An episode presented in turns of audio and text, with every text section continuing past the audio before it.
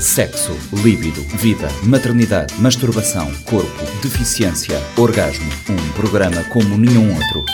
O G da Questão, com a jornalista Lourdes Fortes e a antropóloga Celeste Fortes. O G da Questão, terça-feira, 10h30 da manhã e 4 h quarto da tarde. Para ouvir na Rádio Morabeza.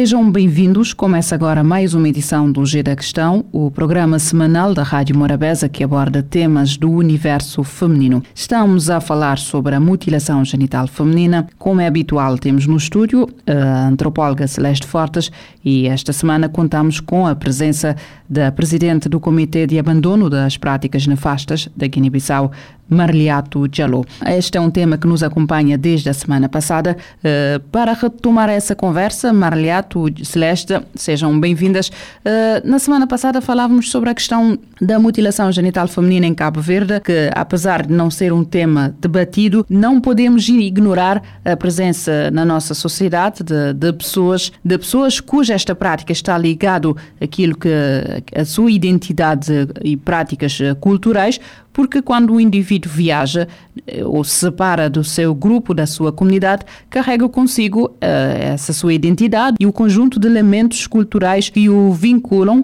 ao grupo do qual uh, faz parte. Bom, infelizmente, um, não podemos descartar totalmente a, a, a questão da, mutilação genital feminina no, no território cabo-verdiano. A Celeste falou bem, a questão migratória, temos que tomar sempre em conta esta, esta questão. Cabo Verde, até certo ponto, pode se comparar muito à realidade de, de, de Portugal, que agora é, é, uma preocupação muito, muito grande a questão da, da mutilação. Mesmo se as crianças não forem submetidas no território cabo-verdiano, elas podem ainda correr risco de serem submetidas. Desde que exista esta, esta relação entre Cabo Verde e, e outros países que, que fazem a prática, têm esta cultura, ainda não é para descartar a possibilidade da existência. Porque a partir do momento que eu for, que eu me migrar para, para Cabo Verde, a minha saúde é, é, é, é o problema do governo cabo-verdiano. Então, se eu for uma mulher excisada, continua a ser um problema para, para, para, para, para Cabo Verde. Então, é uma questão a, a, a, a não ser descartada, porque pode, pode sim haver possibilidade das crianças estarem a ser vítimas e, e essa questão migratória também.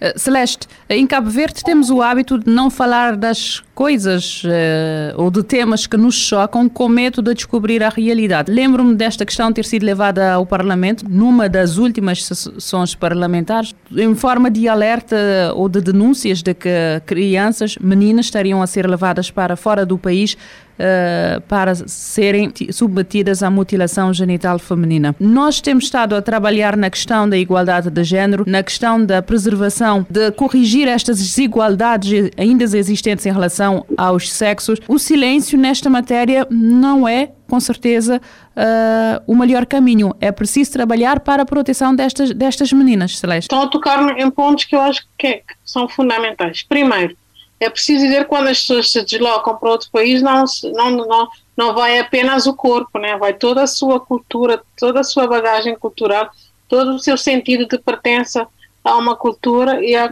e a comunidade. Então, já isso é um alerta para Cabo Verde ficar atento a essa questão.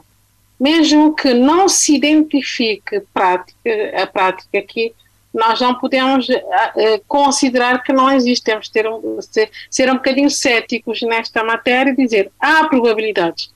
Se as pessoas imigram, por exemplo, em Portugal, há, uns tempos atrás, uh, se detectou uma prática, e aqui eu acho que é fundamental nós fazermos uma alerta a, a, aos profissionais de saúde, porque eu acho que é nos profissionais, os profissionais de saúde é que nos ajudarão a detectar essas práticas, porque quando se faz uma mutilação e corre eh, menos bem, ou quando, mesmo em consultas de rotina, se detectam isso, como foi como em Portugal, uma jovem eh, fez a mutilação à sua filha e correu mal e ela teve que, que ir às urgências e a enfermeira denunciou o caso.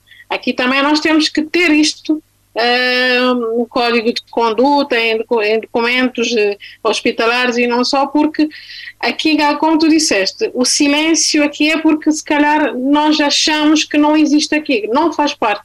A mutilação genital feminina não faz parte da prática cultural cabo-verdiana, faz parte da cultura cabo-verdiana, mas, mas a cultura cabo-verdiana não é só isso, né? Cabo Verde não é só cultura cabo-verdiana. Cabo Verde é o país também da imigração e de imigração. E quando nós falamos em políticas de igualdade e equidade de género, nós não podemos só olhar para o nosso umbigo cabo-verdiano e pensar, essas políticas são direcionadas para todos, sem esquecer essa multi, eh, multietnicidade que nós temos aqui dentro. Eu acho que o silêncio tem que ser quebrado tanto pelas comunidades aqui, haver uma boa vontade das comunidades em denunciarem essas práticas. Sou muito cética em relação ao facto de se dizer que não existe. Eh, tenho aqui uma questão que eu acho que é para as duas. Estamos a falar claramente de uma violação dos direitos humanos. São vários direitos aqui violados num único ato. Eh, qual é que é o papel eh, ou que papel devemos atribuir aos homens neste combate? Porque não é uma luta que se faz, que se faz apenas por mulheres ou para mulheres. É, é claro que sim. Um, quando estamos a falar da mutilação genital feminina, tipo, já percebemos que a mutilação genital feminina é uma expressão clara do, do patriarcado e estamos a falar de sociedades que continuam a praticar esta, esta cultura. Estamos a falar de sociedades onde o poder de decisão ainda pertence ao homem. O envolvimento do, de, de, homens, isto, a erradicação da mutilação genital feminina tem que envolver no seu 100% uh, eh, homens, porque, bom, como já disse, a, o poder de decisão é do homem e não se pode descartar o homem nesta luta. Outra coisa tem a ver com as lideranças, as pessoas influentes que podem tomar, as pessoas que podem tomar decisão dentro das comunidades e que são na sua maioria homens. Por exemplo, os líderes religiosos que têm voz, que têm que a sua voz tem impacto nas suas comunidades. Essas pessoas são homens praticamente no seu 100% e, e são pessoas que precisam se envolver e que precisam eh, que têm a palavra, que têm algo a dizer dizer para mudar esta, esta norma social. Tem os líderes tradicionais, que também são pessoas muito influentes e quando tomam uma certa decisão, é, essa decisão é praticamente uma lei nas suas comunidades, que são, na sua maioria, também homens. Portanto, o envolvimento de homens é, neste processo para o abandono da mutilação genital feminina, para a erradicação da mutilação genital feminina, é imperativo. Vamos estar a nos enganar quando queremos trabalhar só com mulheres, a envolver só mulheres, porque quando pensamos que a mutilação genital feminina é uma coisa é uma coisa de mulher para mulher. É uma prática cultural que envolve tanto mulher quanto homem. Eu acho que como aliados tem estado a chamar a atenção para a questão do patriarcado se essas práticas acontecem em contextos patriarcais isso quer dizer que são os homens que acabam por tomar a decisão de levar as suas filhas são os homens uh, que são pressionados a tomar esta decisão de levar as suas filhas para serem uh, mutiladas então, são, são, é com os homens também que nós temos de trabalhar. Aliás, em todas as, as estratégias que se tenta promover a igualdade e equidade de género, os homens não podem ficar de fora porque nós estaríamos a, a, a cometer, digamos aqui, uma falha grave. Então, os homens têm que ser chamados a, a participarem ativamente na recusa e no combate à mutilação.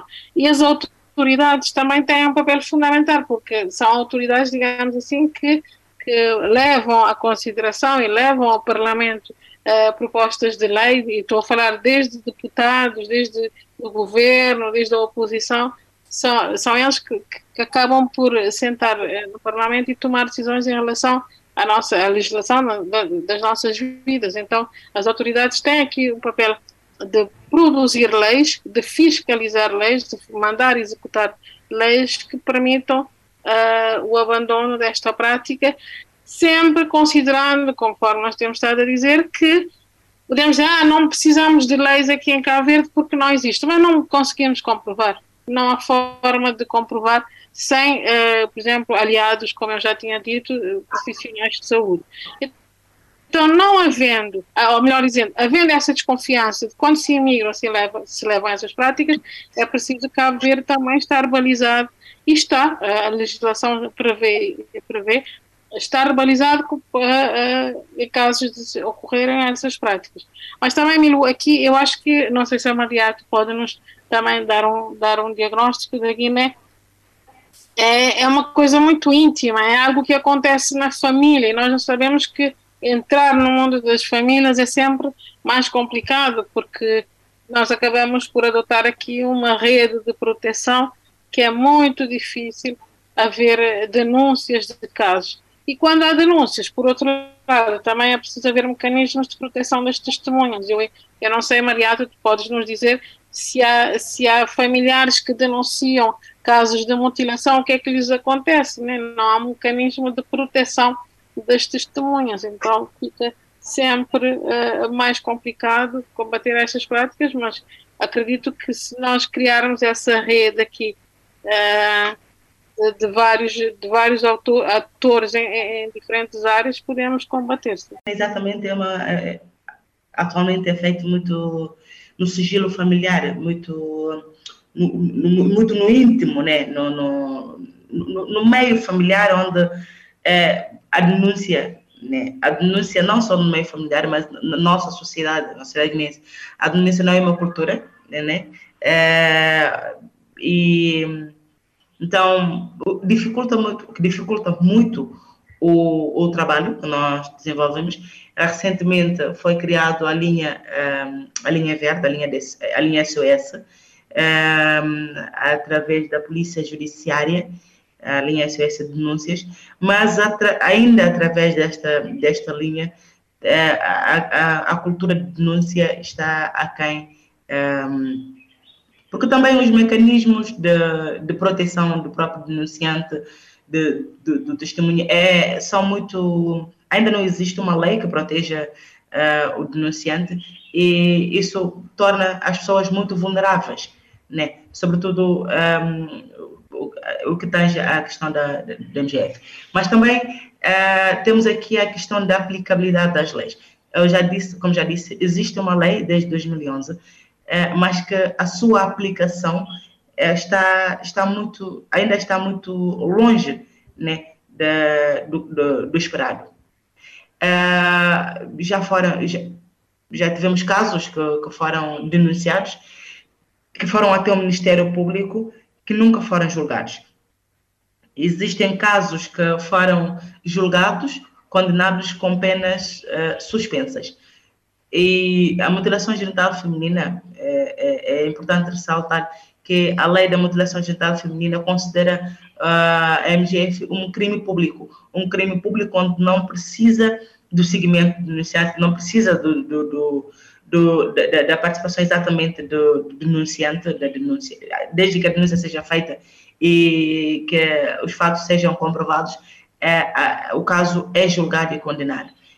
Um, mas ainda a aplicação da lei. Existe muita politização, posso dizer, de, dos, das instituições um, ehm, judiciais, é, o que torna ainda mais difícil a, a questão da aplicação da lei. É, então, isto, tudo, todo este, este cenário ainda está muito, muito na expectativa. E nós temos uh, trabalhado muito nos últimos tempos na, neste, neste sentido. Nós, por exemplo, neste momento estamos a tentar, aliás, neste, desde, desde ano passado, a tentar ter um, um, um, gabinete jurídico permanente que possa reativar e seguir os, todos os casos legados, já denunciados que, de, de, de, de MGF, uh, eh, mas também com, de, casos de, de, de outras formas de violência com base no gênero, como violências domésticas, até agora não conseguimos um parceiro é, que possa assumir né, esta, esta, esta, esta responsabilidade, né?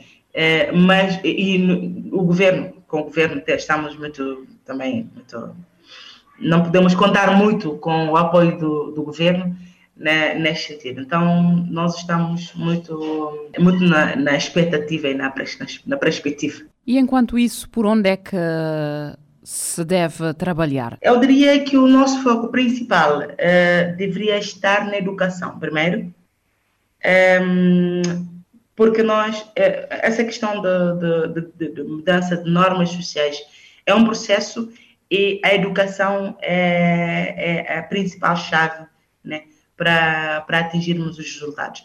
E temos que também olhar para, para, para, para a questão da justiça, né, na aplicação das, das próprias leis existentes e, sobretudo, nas políticas públicas né, eh, viradas a, a, esta, a, estas, a, estas, a, esta, a esta temática. E também no aspecto, no aspecto de saúde, é preciso que haja políticas bem definidas ligadas a, a, a, a, esta, a esta questão. eu acho que essas três, essas três, essas três áreas, se forem, forem bem trabalhadas, daqui a, a, a algum tempo, que talvez até pouco tempo, eh, eu ousaria dizer 5, 10 anos, não, não, não estaríamos a, a, a, falar da forma que estamos a falar da, decisão no, nos nossos países. Em alguns países, o próprio sistema já adota isto como sendo uma prática recorrente, normal. Apesar de existir lei que condena a prática, existem técnicos de saúde que fazem, que praticam. Senegal é este o problema. Tem, é, existem técnicos de saúde que são muito radicais. Aqui, graças a Deus, ainda não temos. Mas na Guiné-Bissau, daquilo que eu tenho lido, vocês têm trabalhado, os números têm estado a reduzir, embora a pandemia tenha condicionado este trabalho e tenha deteriorado Exatamente. os números.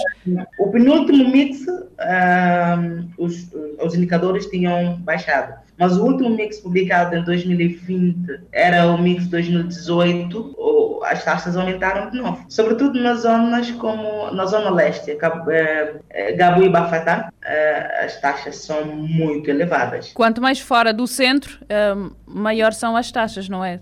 Mas também depende muito da prevalência da, da, da comunidade, da etnia que, que, que, são maioritárias nestas zonas. Por exemplo, na região de Gabu e Bafatá são maioritariamente fulas. E fulas são muito radicais. Eu sou fula. Somos muito radicais nessa questão do abandono da mutilação genital feminina. E até hum, a questão da, da consciencialização, de sensibilização, é muito mais difícil trabalhar com comunidades que são de, de, de fulas que as comunidades mandingas. Quando a Miluto fez a questão de que és presidente do comitê, como é que vocês fazem? E eu, eu ia te perguntar como é que tu pessoalmente te conscien, consciencializaste. Ser ativista dentro de uma cultura combatendo uma prática que tu sabes que é como se estivesse a combater contra a tua própria família, não é? exatamente. E eu vim de uma família muito tradicional, muito conservadora. O meu pai, o meu pai foi imã, o meu irmão igualmente foi imã, mas esta questão da mutilação genital feminina começou a ser desconstruída na minha família antes mesmo de eu assumir o meu ativismo uh, nesta área. O meu irmão, quando assumiu o califado da minha família, ele um, começou a, a, trabalhar, porque ele fez, a, fez teologia islâmica no, na Universidade de Al-Azhar, em Egito. É, quando voltou, e Al-Azhar produziu aquela. O Fatwa. Fatwa é um, é um documento produzido na Universidade de, de, Al-Azhar que explica que a mutilação genital feminina é, não é intrinsecamente ligada à religião muçulmana. E, o meu irmão, foi um dos uh, primeiros líderes religiosos a, a, dar cara e a falar que a mutilação, a explicar esta questão de, a desconstruir esta relação de mutilação genital feminina e a, e a religião muçulmana. É, portanto, por, talvez seja por isso que eu não, não, não, não foi muito, não foi muito, não recebi muitas críticas, críticas muito duras né, por parte da família, porque o meu irmão já tinha semeado esta, esta, esta, este semente. Ainda assim, nós fomos, eh, nós fomos vítimas da decisão e houve uma geração, por exemplo, a geração das minhas sobrinhas, que o meu irmão tentou eh, salvar, mas que a minha mãe e as minhas irmãs submeteram. Portanto, eh, na minha família houve essa contradição. O meu irmão não queria, mas as mulheres decidiram continuar submeter. Mas também deve ser muita questão da alfabetização de, dessas, das próprias pessoas que, que, que fazem, né? que, que, insistem na continuidade desta, desta prática. Marliato, só me resta agradecer a tua participação neste G da Questão para levantarmos um bocadinho o véu sobre esta problemática, uma espécie de uma epidemia ou pandemia que afeta sobretudo as mulheres e meninas uh, ao redor do mundo. Uh, cito aqui uh, dados do Unicef que apontam que o casamento infantil está intimamente relacionado com a mutilação genital feminina, já obrigou a mais de 700 milhões, 700 milhões de mulheres a casarem ainda crianças e destas 250 milhões se casaram uh, antes uh, dos, uh, dos 15 anos. Sexo, líbido, vida, maternidade, masturbação, corpo, deficiência, orgasmo. Um programa como nenhum outro. O G da Questão, com a jornalista Lourdes Fortes e a antropóloga Celeste Fortes. O G da Questão, terça-feira, 10h30 da manhã e 4 h quarto da tarde. Para ouvir na Rádio Morabeza.